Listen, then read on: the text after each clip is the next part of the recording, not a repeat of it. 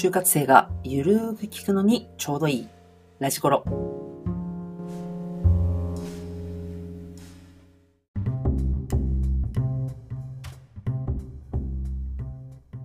本日はですね、えー、学知化がない。どうしたらいいですかという質問に対してですね、お話をしていきたいなと思っています。この学知化ですね、えー、学生時代最も力を入れたこと、学知化というものになるんですが、えー、面接ではまず間違いなく聞かれる質問の一つになっているんじゃないかなと思います。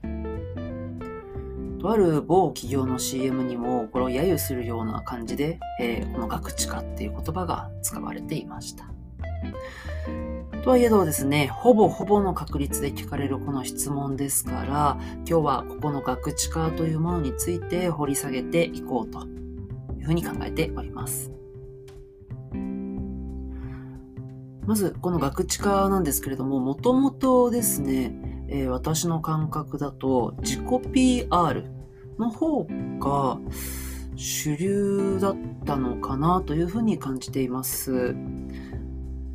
私が就活をしていた頃というのは、もちろんそれが主流、まあ、学知化じゃなくて自己 PR が主流でしたし、まあ、学知化とかっていう質問よりも、こう、もっと変わった質問が多かったかなっていう印象があります。例えばですね、私が就活していた頃は、東証一部上場企業しか受けていなかったんですけども、記憶にある面接の質問ですね。は、自分をカレーの具材で表すと何ですかっていうやつでした。まあ、そんな感じで、あの、非常にいろいろな、こう、突飛な質問も多かったなという印象を受けてます。では話を戻してですね、この学知化がない、えー、さらには学知化どのように作ったらいいのか、えー、さらには学知化で何を見ているのか、まあ、この辺の話になるんですけど、まず、採用担当、並びにこう学知化を聞く面接官が見ているポイントというのは、結果よりもプロセスという点かなというふうに思います。よく学知化がないという学生は何かしらの結果を残していないであるとか、そういったお話を聞くことが多いんですけども、その結果というよりかは、その何かをこう頑張る中でどんなことをしたのか、どのように考えて、え行動されたのか、うんそういったですね、プロセスという部分が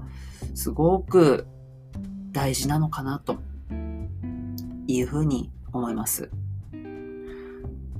そもそもなぜプロセスが大事なのかというお話なんですが、この学知化を聞く理由、それはその方が弊社でですね、私たちの会社で活躍できるのかどうかこの点を見ているわけですね。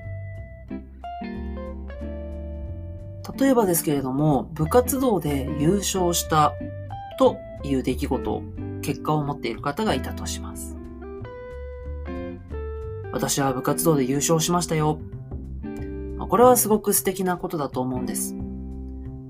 ただ、部活動で優勝したその結果、優勝という結果が私たちの会社における仕事において発揮ができるのかどうか、まあ、もしくは優勝したからあなたはこの仕事ができますと言えるかどうかというとそうではないですね。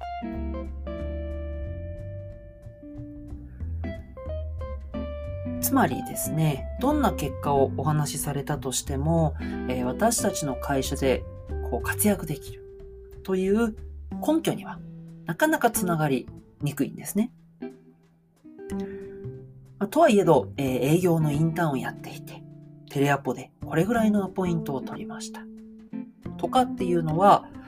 うん、非常に、あのー、営業の会社だと評価されることかもしれません。まあ、そういったこともありまして、結果というよりかはプロセスという部分を非常に重要にして見ています。なぜならば、その方のプロセスというものは、うちでこう活躍されるような人材と同じようなプロセスを組めるのかどうか。まあそんなところですかね。そういったこともありまして、このプロセス、結果ではなくプロセスと、プロセスがいいなということですね。じゃあそのプロセスを話す中で特にどんなことを伝えていけばいいのか。それはそのプロセスをこう取り組むにあたって例えば何を目標にしていたのか。その中で何が課題だったのか。こに対してどのような施策、まあ、対策ですね、をしたのか。こういった形でストーリーの形式でお話をいただくと、非常にその PDCA というものが見えやすく、プロセスというものが面接官に伝わりやすいと私は思います。ですので、結果よりもプロセスということで、そのプロセスをお話をするときには何を目標にして、その中でどんなことに課題があり、それをどのように対策したのか。このような形でですね、えー、お話を組み立てることを、えー、私はお勧めしています。とはいえど、それをやった結果どうなったんですかっていうところはどうしても気になる部分ですね。ですので、何かしらの結果、それによってどうなったのかっていうのはお話ししなきゃいけません。ですが、こう、それが絶対にいい内容じゃないといけないということはないのかなと思っています。ですのでまずはそのプロセスというものを打ち出し、その中で結果どうなったのか。それはいい悪いに関わらずですね、えー、まずはそのような形で組み立てていくっていうことをされたら私はいいのかなと思います。その中でですね、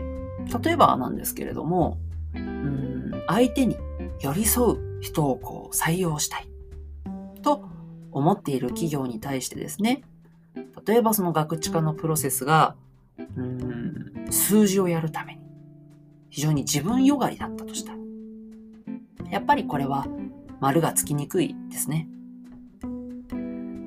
ですので、その会社に見合った、その会社が大事にしている価値観であるとか、そういった面を、えー、この学知化を通してお互いに共感、えー、マッチしたら、えー、非常にそれは結果として嬉しい内容になるんではないかなと思っています。少し話をまとめたいと思います。まずこの学知化というものは結果よりもプロセス、中身が大事だよということをぜひ覚えておいてくださるといいと思います。なぜならば、そのプロセスというものを弊社で、え、駆使してやった時に活躍できるのかどうか、まあ、こういった点を見ているからということですね。しかし、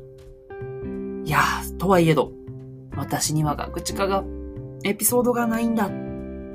まあ、なんていう人は少なくないのかなというふうに思います。私も面談を実際に学生と何人も何人もしていく中で、うん、なかなか自分の打ち出せるエピソードがないんですという方も少なくなかったです。ただ、お話を聞いていくと、このエピソードは素敵だね。こういうことはなかなか他の人にはできないよ。っていうような経験をされている方も多くいらっしゃいます。ですので、意外とこう自分では当たり前だと思っていたことが、実は学知化になる。そんなことも、えー、少なくないかなと思っていますので、もし行き詰まってしまったら、えー、どこか他の人とこう壁打ちをしたりとか、タコ分析をしたりして、少しこう、ジョハリの窓を広げていくっていうのが、私はいいのかなと思っています。意外と自分が気づいていない強み、エピソード、あったりしますので、ぜひですね、いろんな方とこうお話をしていくってことをするのがよろしいのかなというふうに思います。とにもかくにも、えー、大学生活を2年、まあ3年、過ごしていく中で、全く何もしてこなかったっていう人に私は出会ったことがありません。ですので、えー、自分には何もないんだって思うんじゃなくて、見つけられていないだけかなというふうに思いますから、ぜひいろんな人と壁打ちをしてですね、えー、自分のらしさとか、えー、取り組んだこと、これを見つけてほしいなというふうに思います。改めて、えー、学知化というものは結果よりもプロセスなんだよということ。そして誰しもが学知化というものきっと持っていると思います。なかなか見えてこない方は、えー、他の方とですね、ぜひ壁打ちをしてみてほしいなと思いますので、ぜひ取り組んでみてください。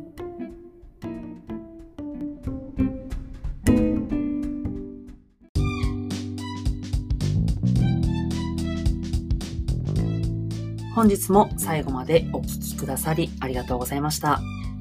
ラジコロは就活生がゆるーく聞くのにちょうどいいをテーマに現役採用担当でキャリアパートナーである私、国崎が学生の質問に対する回答や人事目線のお話を、そして時にはゲストをお招きしたりしてゆるーくお送りしてまいります。取り上げてほしい質問は X もしくはポッドキャスト概要欄の質問はこちらよりお送りください。それではぜひ次回もお聴きくださいね。本日もありがとうございます。